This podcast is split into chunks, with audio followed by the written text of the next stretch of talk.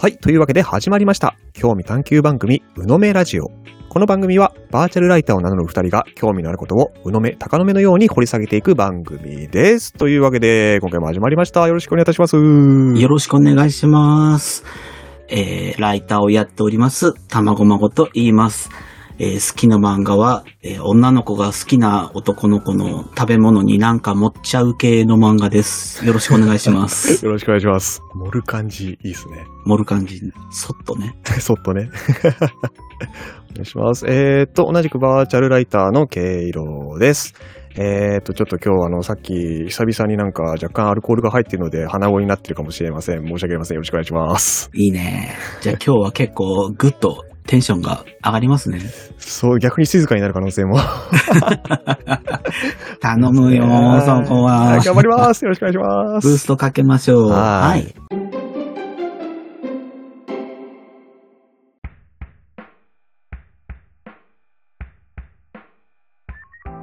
というわけで、えー、今回は、そうですね。まあ年末ということで、はい。まあなんか今年あったあれこれ気になったコンテンツ、好きなバーチャル関係の話題みたいなのをちょっとざっくり振り返っていこうみたいな感じで。はい、そうですね。えー、2022年のバーチャルの話題、バーチャル YouTuber の話題、ちょっと振り返ってみようですね。はい。お願いします。あ、これちょっと順番に今年を振り返っていきますか。そうですね。今年、今年もうすでにちょっと年始ぐらいの記憶は多分はるか彼方にあるんで、ちょっと頑張って思い出しつつになると思うんですけど。そうね。一年長いよ、今年は濃度が濃いから。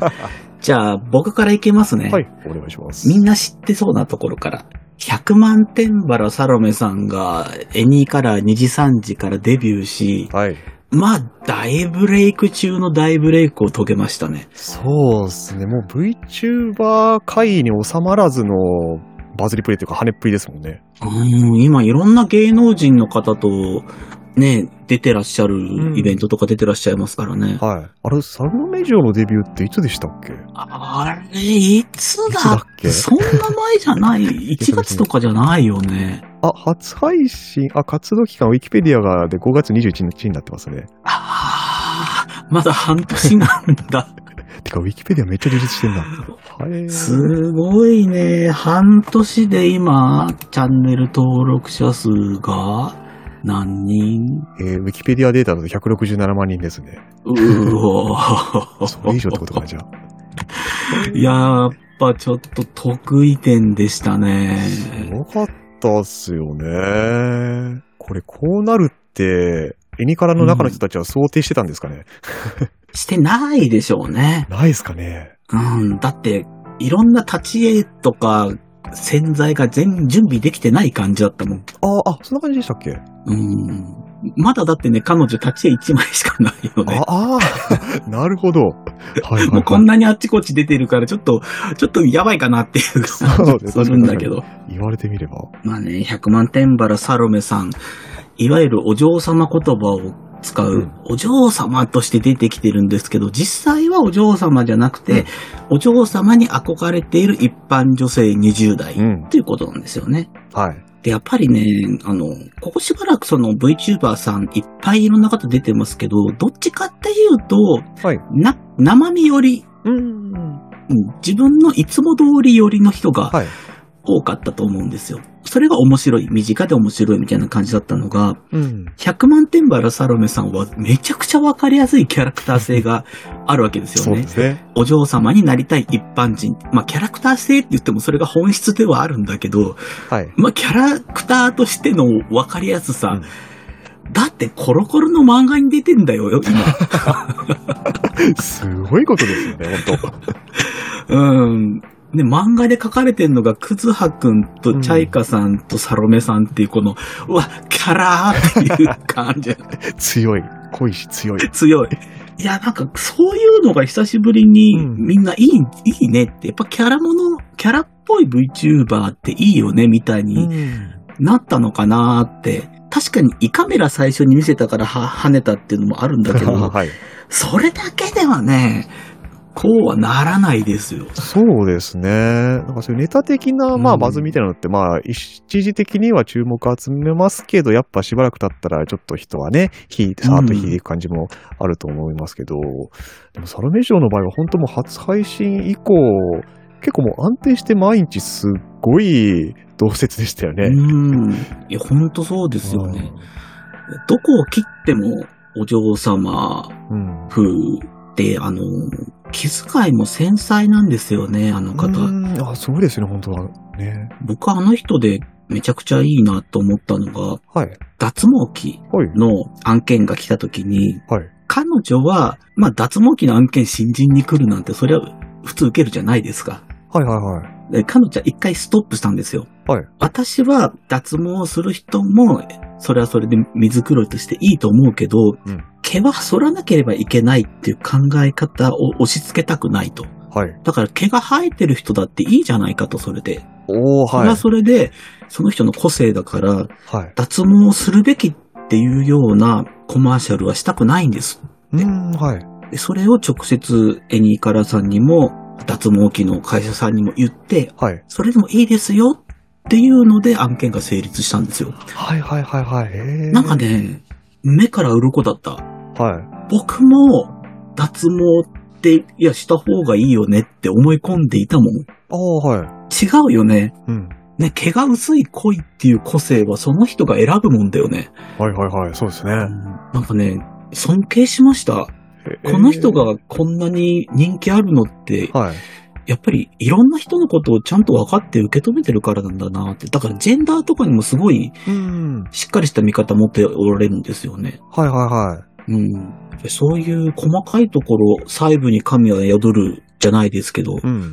うん、そういう気遣いとお嬢様の面白さが組み合わさったからバズったんじゃないかなというのが僕の考察です。うん。そうですよね。なんか本当キャラクター性、お嬢様的なその分かりやすさだけで、なんかバズったというよりは、やっぱそのあたりの細やかな気遣いというかなんというか、うん。ううんん、その、たくさんの人に見られていることを意識しつつ、で、どういう伝わり方、届き方をするかっていうのも多分結構やっぱ見て考えてされてる感じがすごく伝わってきますよね。うんいや、なんか今を2020年代をはい象徴する VTuber になるなっていう気が。しましたね。こういう方がトップランナーにいるとね、だって、この配信を見た中高生の子ってこれで勉強するじゃん。うん。うん、はいはいはい。うん。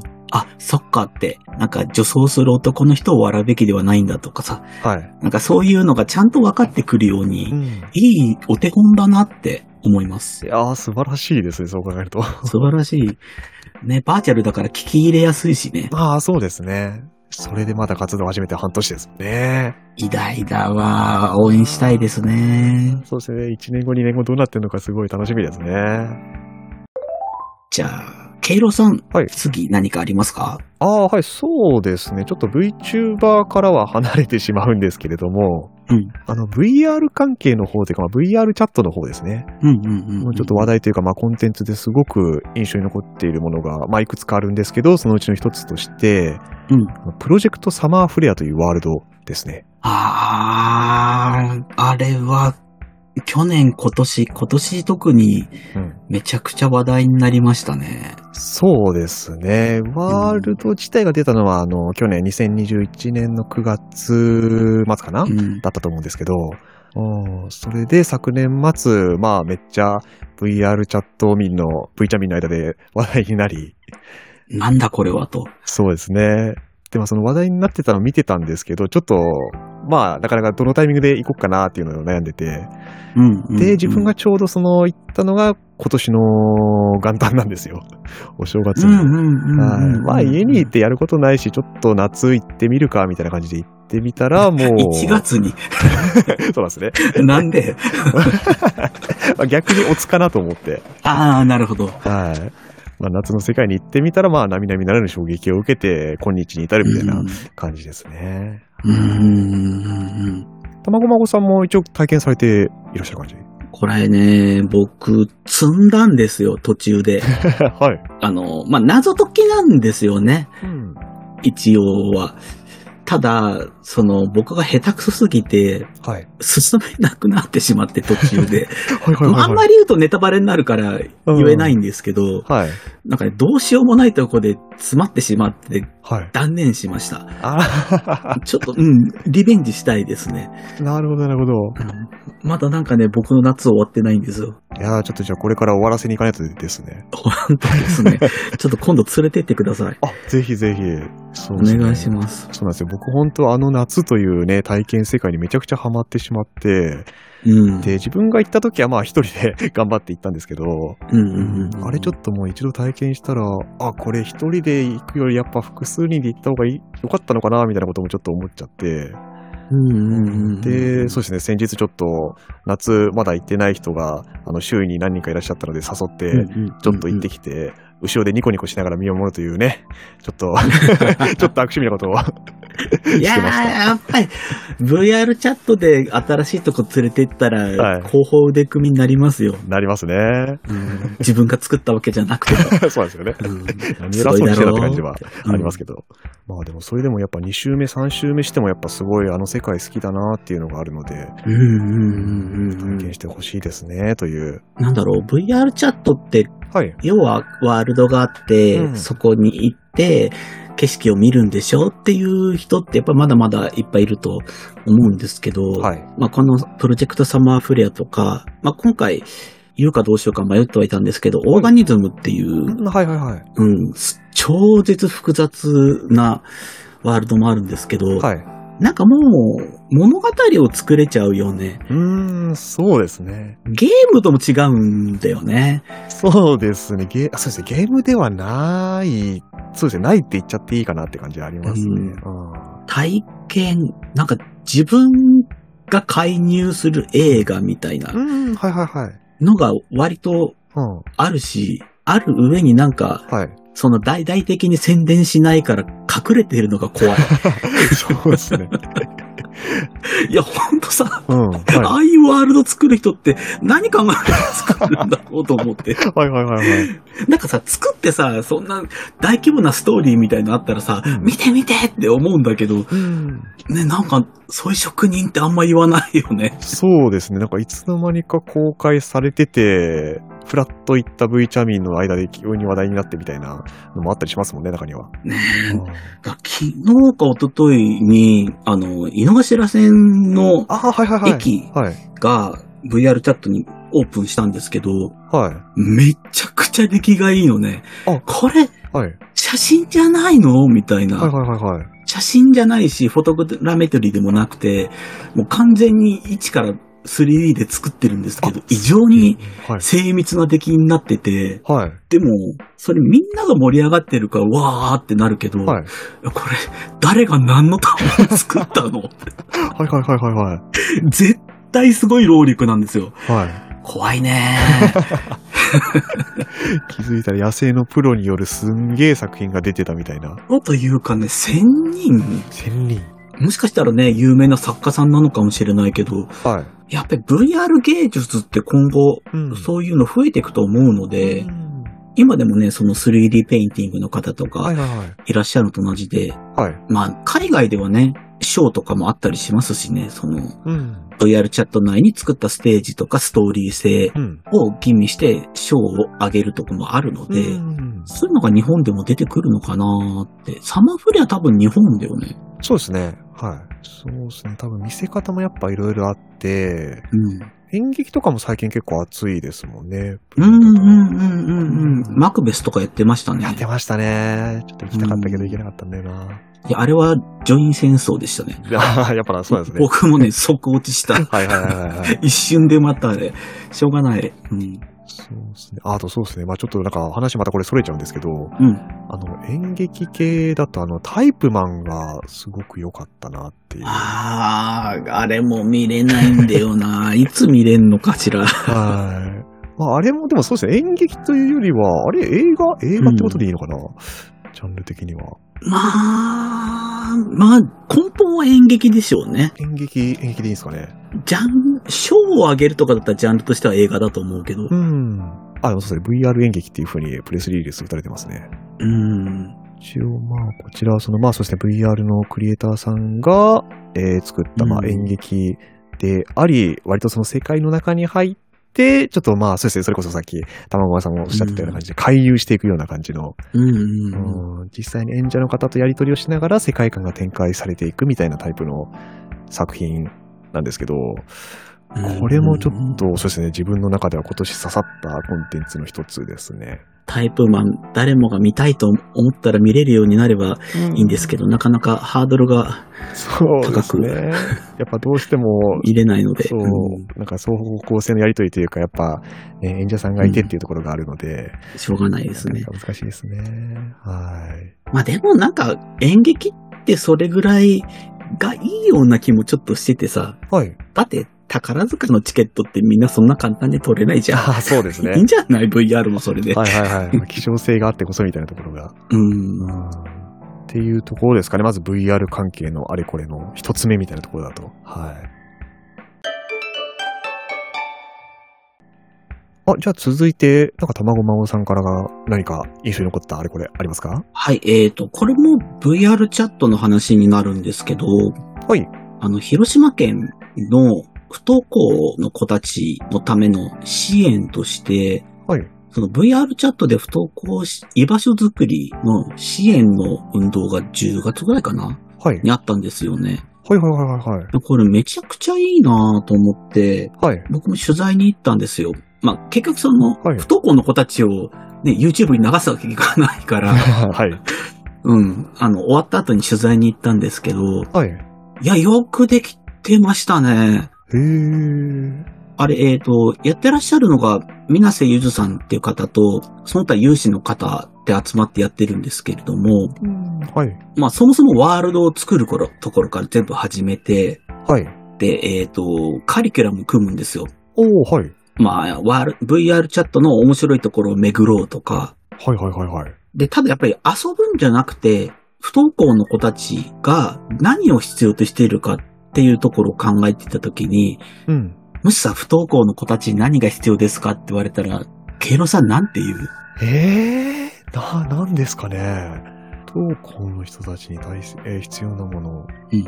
ああ、まあでもそうですね。やっぱそれこそなんか居場所っていうのはすごいキーワードになりそうな気はしますけど、うんうんでも居場所を用意して何をするかっていう話ですよね。ねえ。これをね、すごくよく考えてらっしゃいましたね。はい。まず、その居場所にいたときに、はい。やっぱりこう、VR チャットの面白いものに触れよう。うん。ワールドだけじゃなくて、例えば VR チャットでおじさん回しっていうのが流行ってる？うん。はい。ぶ伝統芸能としてあるんですよね。これよくわかんないんだよね。あれ、伝統芸能でもね、ある、あるのよ。はいはいはいはい。やってましたね。をやるとか、はい。あと、学校に行けって一切言わないんですよ。おー、はいはいはい。でも、必要なこととして生きていくにはお金は必要じゃない。うん。だったら、VR チャットでどんな仕事があるのか、うん。ワールドを作っている人とかうんに話を聞くとか、はいあと実際に今まで不登校で、で学校に行くようになった VR チャットのユーザーの方から話を聞くとかねあ。あ、はいはいはいはい。要は、学校に行かせるためではなくて、はいまあその場にいて安心ができるようにした上で、はい。その子たちに進む道の可能性のカードを増やしてあげる。っていう方法なんですね。なるほどなるほど、はい。で、その子たちもやっぱりいきなりそんなさ、はい。あの、こんな風に仕事してる人いるよ、パーンって言われても びっくりしちゃうので、はいそうじゃなくて、一人に二人の話を聞いてくれる、いつも一緒に行って遊んでくれるようなお兄さんお姉さん。みたいな人を添えて、で、その他に、えっ、と、心理系の専門の方うんもついて、だから、なんだろう、場所としてはすごく安全な完璧な場所を作ってるんですよ。はい。うんただ、それが売りなわけではないのね。はいはいはいはい。うんあくまでもそれはサポーターでしかなくて、うん。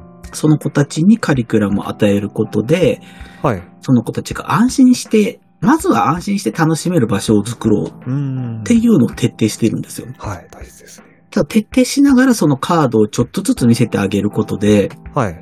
例えばね、ある一人の子はカリキュラム始まった時に全く喋れなかったんですねう。ん、はい。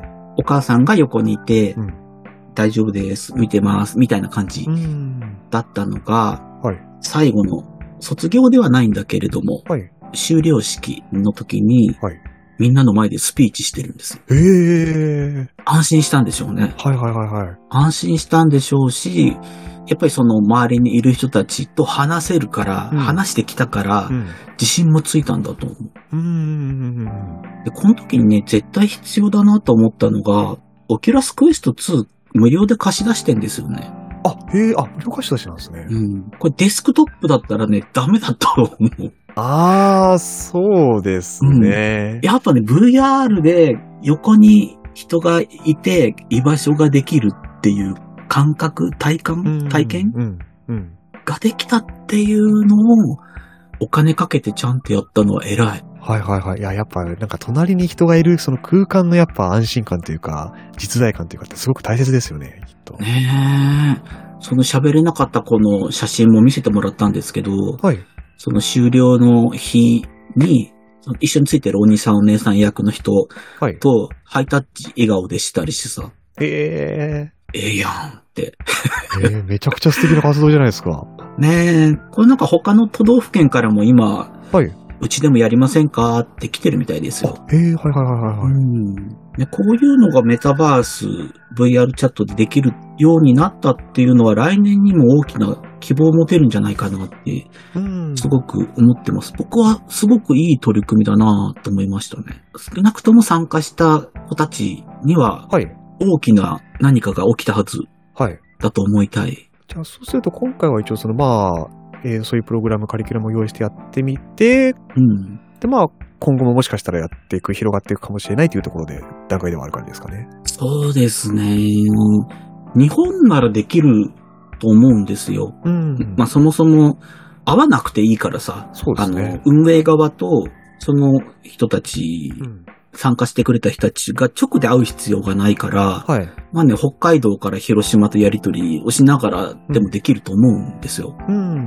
まあ海外ちょっと難しいね。うん。言語がね、ああ、そしてまあ、言語の壁は。うん、居場所、こっちが頑張んなきゃいけないよね、みたいになっちゃうと思うかはいはいら。ああ、でもそっか。じゃあ、クエスト2だけ用意して、で、まあ、なんか発送とかして、うん。使えるようにしてもらえたら、一応できるっていうところではあるのかな。ねえ。だクエスト2 1個で VR チャットに入れるようになった。うんパソコンがいらないっていうこの状況まではい。技術が進歩したおかげだよね。ああ、そうですね。ゲーミング PC 必要なつよつよ VR だと難しいですもんね、これは。無理ですね。パソコンまで用意してっていうのは。そんなね、そんな過程はそうそうないよねで。すね。いやー、だからほんとメタバースに入るハードル下がったね。そうですね。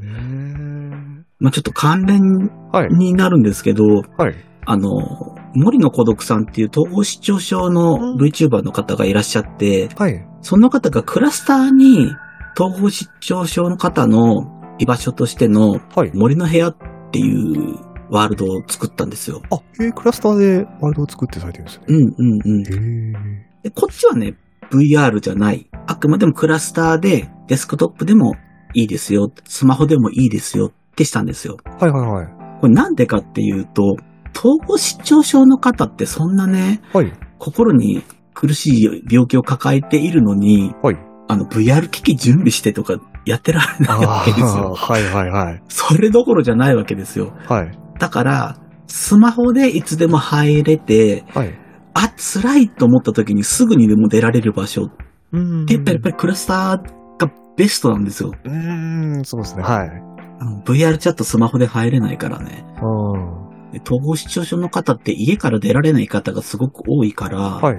今もこれ継続してやってらっしゃるんですけど、毎回いっぱい人集まってくるみたいですへね。え。うんだから喋ってもいいし喋らなくてもいい。ただ、自分一人じゃなくて統合失調症の人ってこんなにいるんだっていう安心感が得られるだけでもすごくでかいんですよね。はいはいはいはいはい。一人じゃないんだっていうのがわかるっていう。うんなんかね、そういう医療的な使い方、医療的な使い方と違うんだよな。治すわけじゃないから。うん、はい。うん。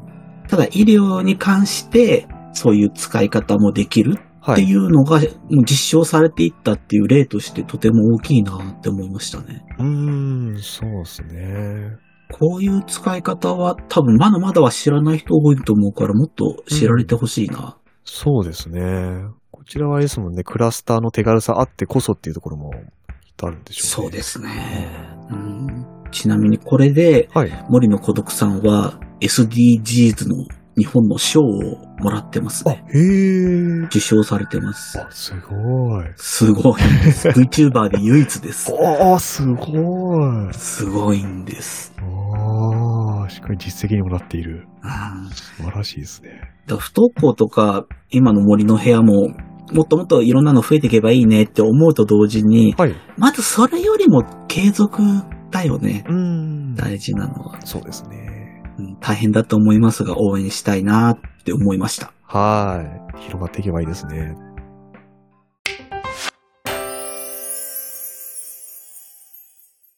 じゃあ、ケイロウさんどうですか？はい、そうですね。じゃあまた VR 方面でもう一ネタというか、もう一つというかというところで、サンリオの仲良くコネクトが良かったですね。はいはいはいはいはいはいはい。よかったよかったよかった。はい。まあこちらは、そうですね、あの、昨年12月ですかね、うん、に、えー、まずそのバーチャルサンリオピューロランドで、まあフェスがありましたと、VR チャットのワールドで音楽フェスが開催されて、で、その後今年のさ仲良くコネクトは夏ぐらいだったかな？に、またその改めて VR チャット上にあの、バーチャルサンリオピューロランドがうん。オープンしてというか。場所ができて、で、そちらであの、ショーがね、行われるようになって、今はもうまさにまだショー開催中というね、試みでございますね。はい。あれね、特殊ですよね、演出の仕方が。すごく特殊ですよね。うん。あの、リアルのサンリオピューロランドと連動して、同じ時間に同じく仲良くコネクトというショーが開催されているというね、形式のショーで、いや、よく考えたな。よく考えたし、よくぞ実現しましたよねっていうところは。いやありますよね大変だと思いますよ。うん。うん。特に、ピューロランド側。そうですね。ねで、これあの、サンリオ、実際そのピューロランド側のショーもあの、あの、まあ、モグライブさんの取材の方で行かせてもらってうん。体験したんですけど、こうんうん。れやっぱその、まあ、普通にそのサンリオピューロランドで開催されているショーとして見て、うん。もうそれだけでもすごくやっぱ楽しめるし、うん。ね、それこそあのキティちゃんとかね、ポンポンプリンとかみんな出てきて、楽しく歌って踊れるみたいな感じの、うん、めちゃくちゃ綺麗で、空間演出も素敵で、みたいな感じでね。ショー単体でも面白いけれど、それがあの途中で VR 側と繋がって、一緒に歌おう、みたいな感じになるのがすごく良くて、理想がいいよね。なんかこう、どうしてもメタバースって別っていう感じがしちゃうけど、はい。違うよって、向こうでいる人もこっちにいる人も、うん。同じ地続きで心は繋がるんだよっていうのをサンリオの方が、はい。まあ思想としてあるんでしょうね。はいはいはいはいはい。だから VR チャット側でわーってやってる人の姿もはい向こうに見えて、うん。まあ、友達なわけですよね。うん。いやー、なかなかできんよ。結構確固たる信念がないとできないですよ。そうですね。まあでもやっぱそれを実現するのがなんかそのやっぱサンリオさんのなんかそのエンタメ企業としてのなんだろうな強みというかなんというかやっぱそういう強い気持ちがあるからっていうところなんでしょうね。なんか本当そのバーチャルサンリオピューロその音楽フェスの時もなんかまさかサンリオさんがそんな主導でこんな音楽フェスをしかも VTuber さんもいっぱい呼んでやっちゃうんだっていう結構衝撃があったんですけど、うんそれで終わらずに、なんか常設のショーとして、しかも VR と繋いで一緒にやっちゃうっていう、ねえその流れがすごい、なんだろうな、うん、バーチャル文化の好きな人間としてすごく素敵だし、うんねいいなだから本当に今なんかめちゃくちゃサンリオさんを応援したい気持ちでいっぱいですもん。わかる。いや、ね、もうすぐ、あの、サンリオのフェスも、はい。ピューロランドで、v、VR でまたやりますけど、うん1回目の時も割と驚きましたよね。うん、VR チャットへの解像度というか。そうですね。うん、いや、だって、サンリオピューロランドがキヌさん呼ぶんだぜ。え、これ企画した人何？って思って。あれほんとびっくりしましたよね。ねえ。キヌさんは本当 VR チャットのカリスマみたいな人の、はい。あのー、なんて言うんだっけ、パーティクルライブうん。の第一人者なわけですけど、はい。逆に言えばそんなみんな知らんよって、うん。はいはいはカルト的な人なわけですよ。い。そうですね。比較的まだまえだ。、なんで知って いや、でも、あのーキヌさんのパーティクルライブってうん2019年ぐらいから幻になっていたので、うん。はい。あの、サンリオで見ることがみんなができるようになったっていうのは本当に光でしたね。やってくれてよかった、みたいな。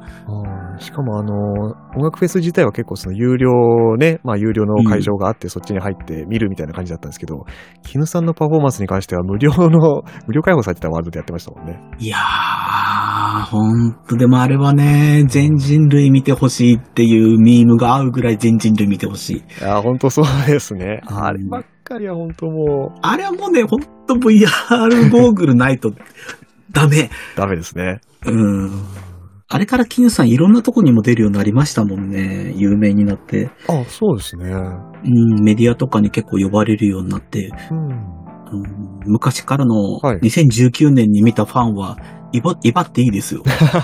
俺は見たぜ、みたいな。うん、そうですね。結構なんかちらほらやっぱあの、パーティクルライブも開催されて、ね、開催してくださってるので、うんまあ、まだ見てない人がいらっしゃったらもうぜひ機会があったら見に行ってほしい体験の一つですよね。いや、本当ですね。まあ、あと、僕があれで気に入ってるのは、はい。地下にオルト3っていうんクラブがサンリオピューロランドの華やかなところの地下に、はい明らかにダーティーなクラブが ありまして、はい。あそこでね、ゴーストクラブのお化けさんっていう方が主催になって、はい。クラブイベントを2日間、3日間、そのピューロランドの開催期間にやってるんですよ。はいはいはい。で、今度もまたやるんですけど、はい。それがね、VR チャットのクラブシーンをめっちゃよくわかってる人たちがやっているので、はい。クオリティ、音のクオリティも、ワールドのクオリティも尋常じゃなくいいんですよ。すごかったですよね、あの地下の空間。すごかった。こんなピューロねえよ はいはいはいはいはい。いやーでもあれは次にまたやるときは体験してほしいですね。そうですね。また多分お化けさんのはずだから。うん。前回もあれですもんね、その2日間、うんあれ2日間でしたっけ？やってるの ?2 日3日？2日間かな、はい、うんやってましたけど、やっぱもう常に人満杯みたいな感じで、それこそ競争起きてますよね。いやー、本当ですね。どこもかしこもだったっちゃだったけど、はい。ね、もちろん、チケットで入るところはもちろん、うん。まああれはね、インスタンスがいっぱいあるから、うん。入れないってことはないんだけど、はい。そのオルト3もそうだし、無料で見られるところもそうだし、はい。あとリアルの人のライブもね、見られるところあって、そこもなんかいっぱい人いましたもんね。そうですね。いや、今年も楽しみ。えー、今年じゃない。次だ。あ来年だ。1月、1月かな。いや、なんか本当もう、あれ、あの体験をまた味わわせてくれるんですか？ありがとうございますっていう、本当気持ちいっぱいですね、あれは。キヌさんいるしね、またね。ねえ、いや、楽しみだな楽しみだな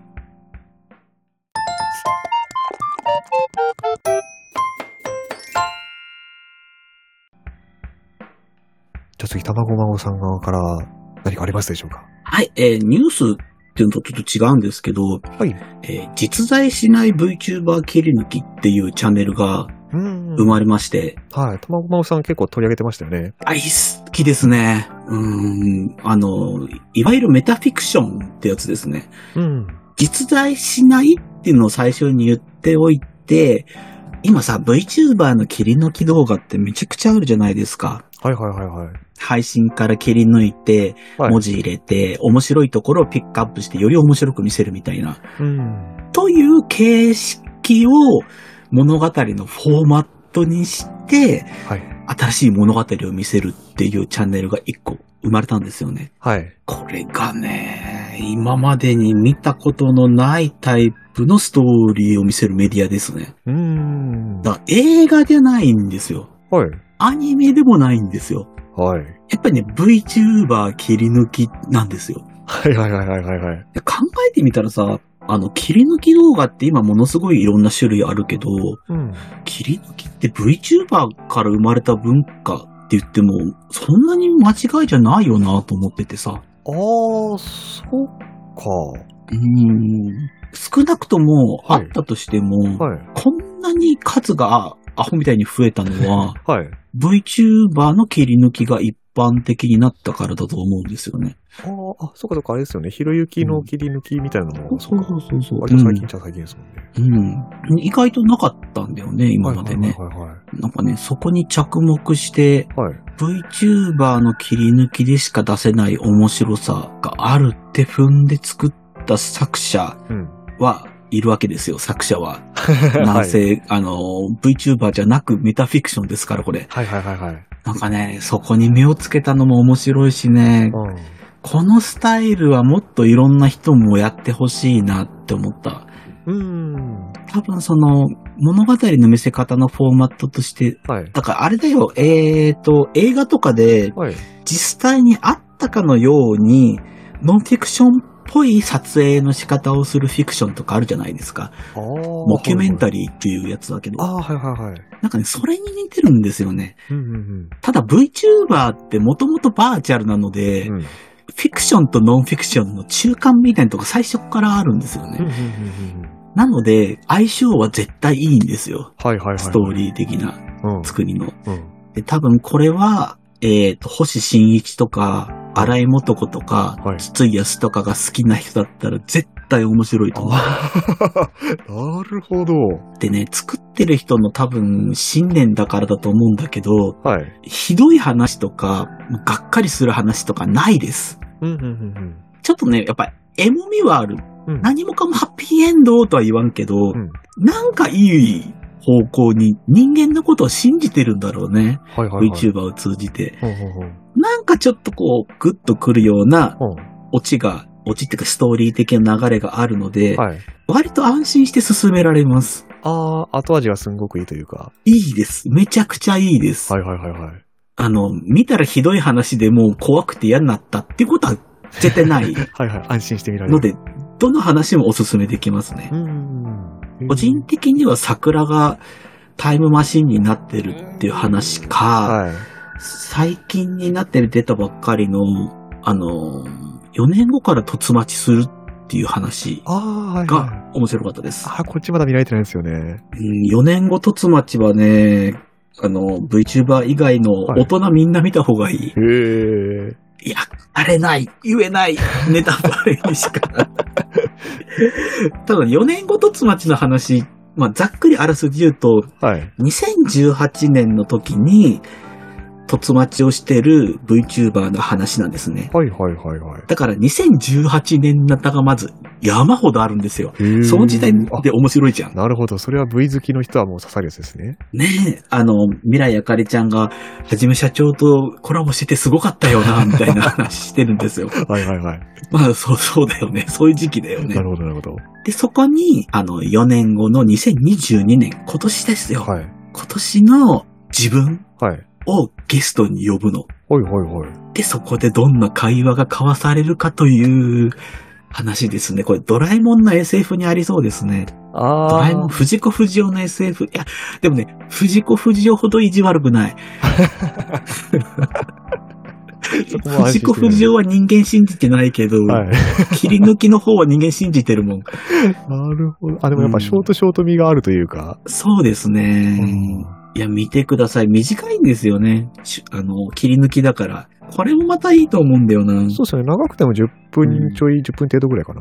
うん。もうすぐ見られます。ほんと切り抜きと同じサイズなんですよ。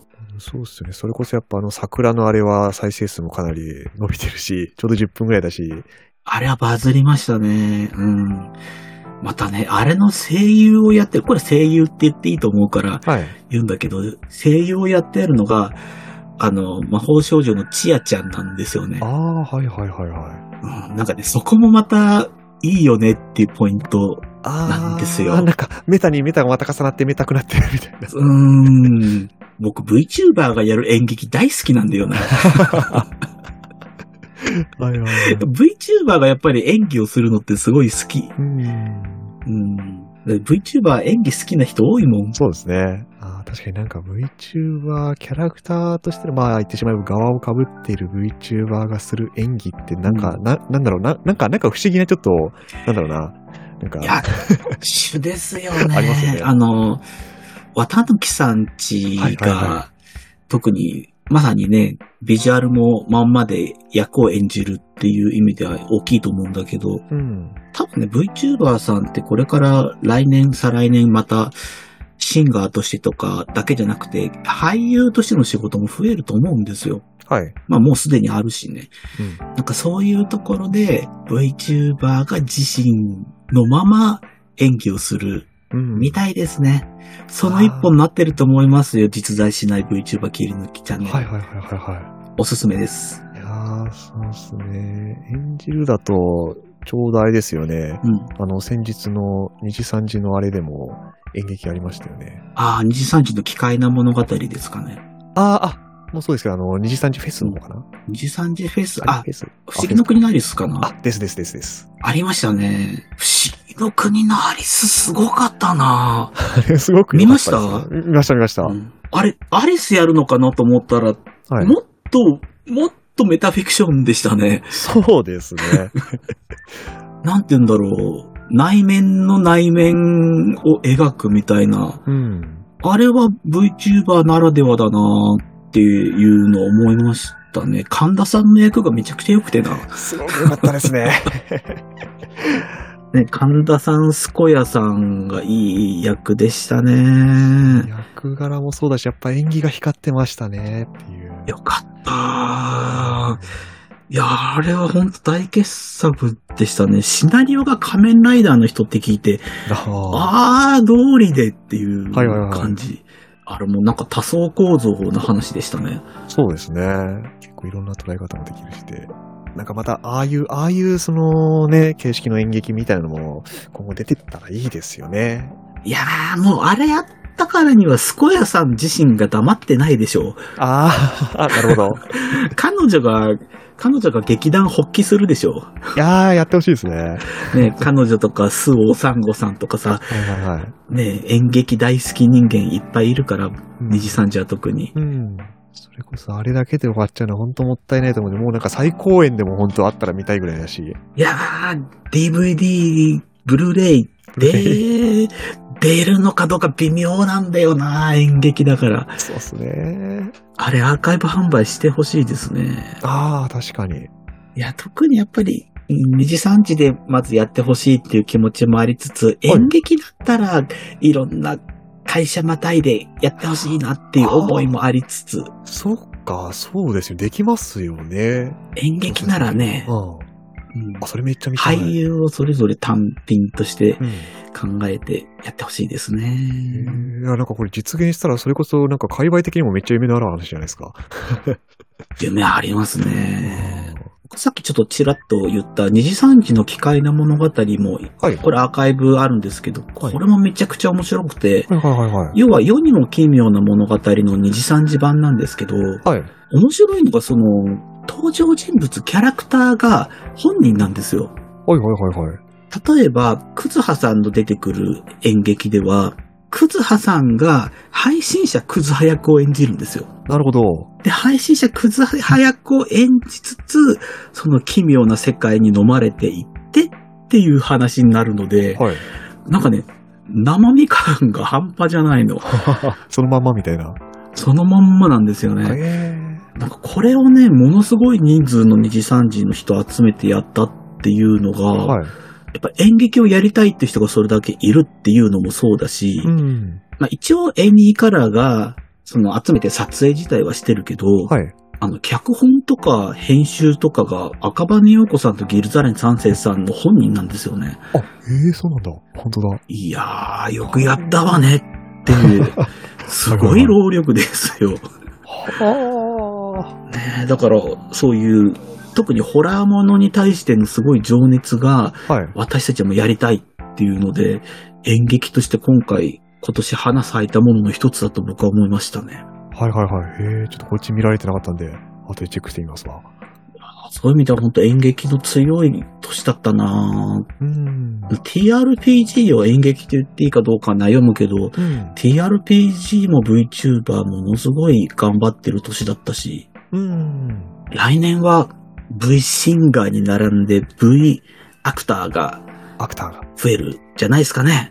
おー、来年予想もここでできて。いいですねはい、期待してま はい、楽しみにしてます。す。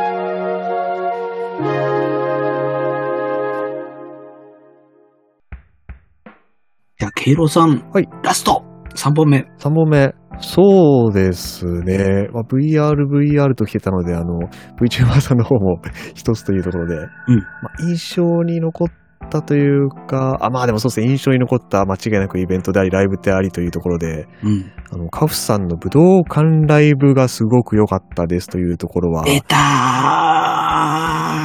今年の目玉。今年の、そうですね、割とハイライトですね。ハイライトですね。ねえ、いやー、あれは、あれは、あれは本当もう良かったとしか言えないっていうか、まず武道館行けるんだねっていうところからよね。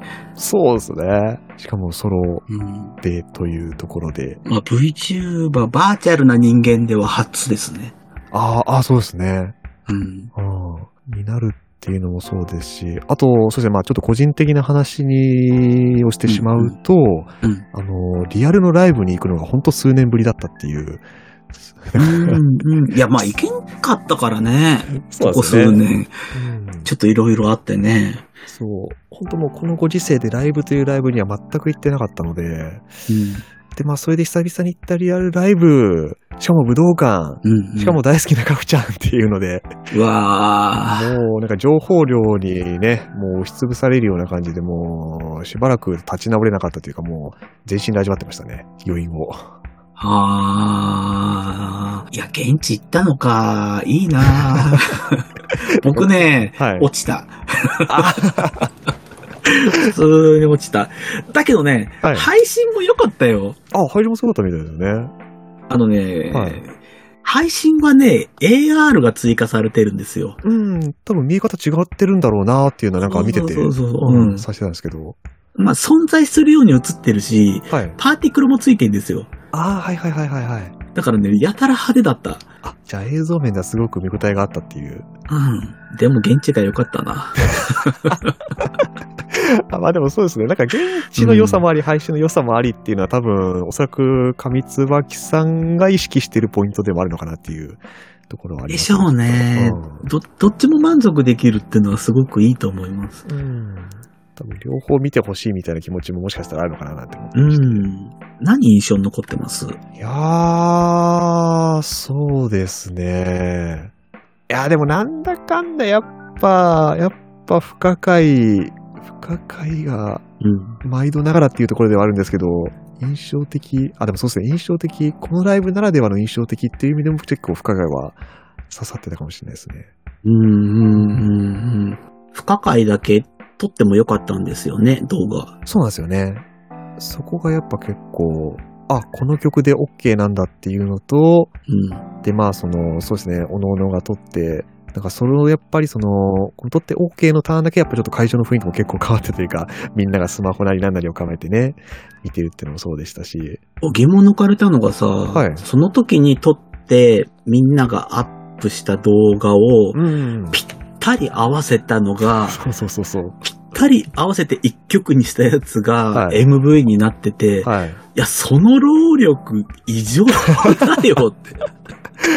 あれびっくりしましたいやいやいやいやいや、大変なことよと思いながら。そうそうそう。うん、ちょっとなんか、不可解をみんなで、あの、カフさんのファンって観測者って言うんですけど、その観測者だったんだな、僕らはっていう感覚になりましたね。そうですね。うん終わった後にもなんかそんなの持ってくるっていうのもやっぱまたずるいですよね。ずるい。本当に紙椿はいつもこうだ。やられちゃうんだよな。ねえ。まあ、卵孫さんは特に印象に残ってるところあります？僕はね、あの、大森聖子の熱狂的なファンでして、はい。で、カフさんのライブに大森聖子が出るっていうのを聞いたときに、はい。落ちていることをさらにはがめして恨みましたね。あ 予想を超えるようなわけのわかんないステージでしたね。ー わけわからなかったですね、本当歌詞とかそういうタイポグラフィーの文字が出てる演出があって、うん。で、真ん中にカフさんがいて、うん。で、その前を大森聖子が右ったり左したりしながら大暴れして、その下の段にコンテンポラリーダンスしてる女性がいるっていうね。はいはいはい。情報量が多すぎて意味わかんない。いや、本当見てわ、見てわけなかったですもん、あれ。あれは、大森聖子だから何やってもいいだろうっていう上椿のやりたい放題感を感じました。はいはいはでもあれは、あの、いい意味でカフさんの新しい道を一歩切り開いた作品、い。うん。イマジナリーフレンドはそういう作品だったと思うので、うんう。ん、改めてこういう形で見せてくるって本当良かったですね。そうですうね。ん。僕も個人的にやっぱすごい好きな曲だったので、うん。うん、それを、あ、こういう、こういう見せ方というか、こういうパフォーマンスで、なんか見せられるとは思わずっていうのもあって、うん、衝撃的ですね。まあ、上のタイポグラフィーか下のコンテンポラリーダンスかどっちか抜いても成立してるけどね。そうですね。まあ、あった方が面白かった。うん。そう。軽く上と下でバトルみたいな感じになってましたもんね、ちょっと。めちゃめちゃだったよね。ええいや、なんか本当あの、大森さんのそのパフォーマンスというか歌唱というか、うん。こう、あの、リアルでっていうか、ちゃんと生で味わったのは初めてだったんですけど、うんうんうんうんその、あ、人間一人の情報量ってこんな多いんだなっていうのをすごく、まざまざと感じさせましたね。いや、大森聖子だけだと思う。大森聖子のライブはいつもあんな感じです。あ、いつもあんな感じ？うん、急、あのー急にアレンジとか入れてくるからみんな困るみたいな。素敵な人です。本当に素晴らしい。いいや、本当ライブ見に行きたくなりましたもん。やー、そろそろその数年ライブに行けなかったっていうのを突破して、うん。ライブに行けるようになればいいですね。そうですね。うんまたちょっと、そうですね。まあ、次の波が収まってっていうところですかね。来年こそは。来年こそは。ねえ。いや、そうよ。今年1年間だけでも、今年の頭に2時3時のファンタジアうん。が1回延期になっちゃって、うん。それがね、秋口、夏終わり、秋口ぐらいに振り替えでできるようになってっていうのもあったりとかしてたから、うん。なかなかね、今年1年でも波乱ですよ、まだまだ。ライブ関係に関しては。うん。でもやっぱりね、リアルのライブはやってほしいし、続けてほしいし、行きたいですね。そうですうね。ん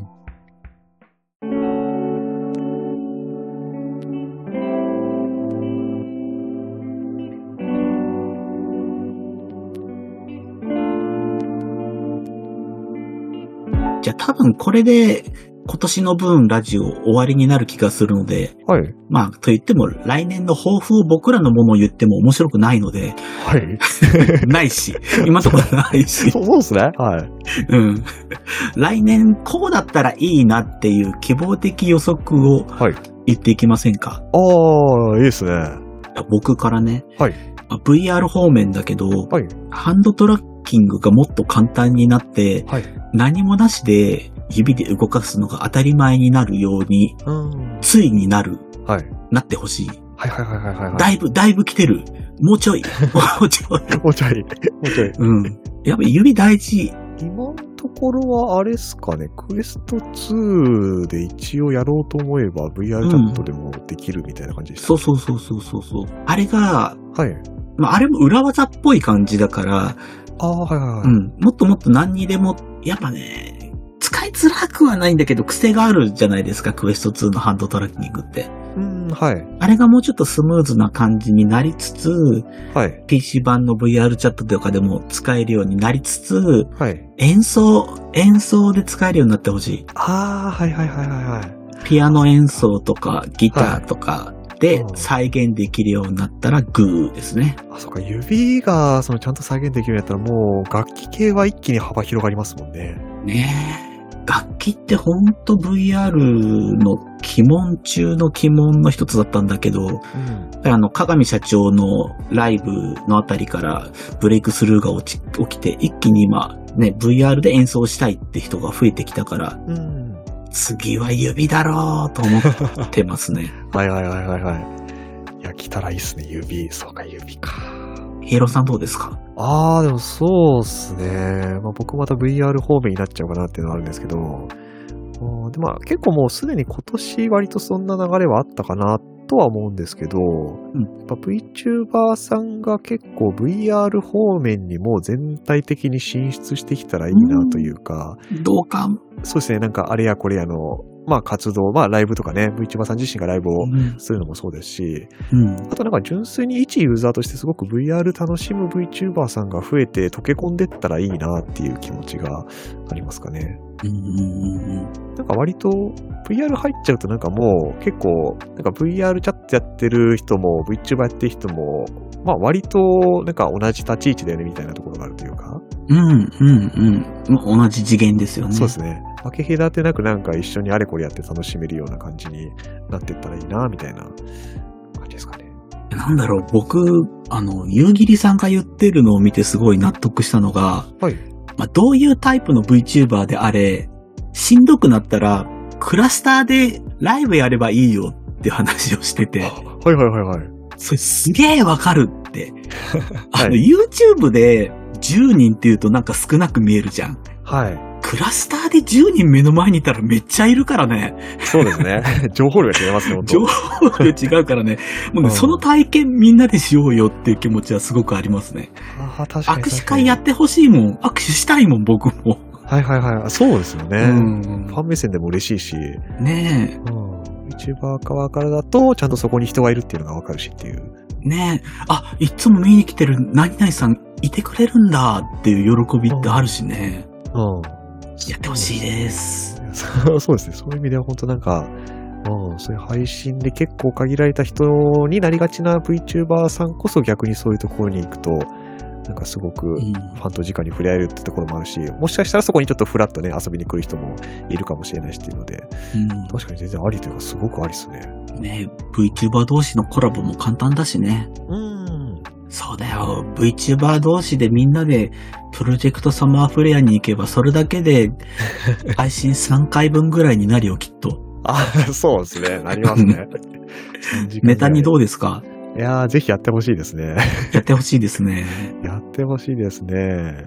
VR 機器手に入れたらちょっと、まあ最初になんか行くのはちょっと逆にもったいない気もしますけど、行ってほしいですね。ちそうね、最初に行くもんじゃないかもしれない。ょっとコンテンツとしてのなんかあのね、充実度が半端ないので。うん、いいと思います。まあね、そうじゃなくても、あの、ホロライブイングリッシュのワトソンの作ったワールドにみんなで遊びに行くとかでも全然面白いですよ。うん。間違いない。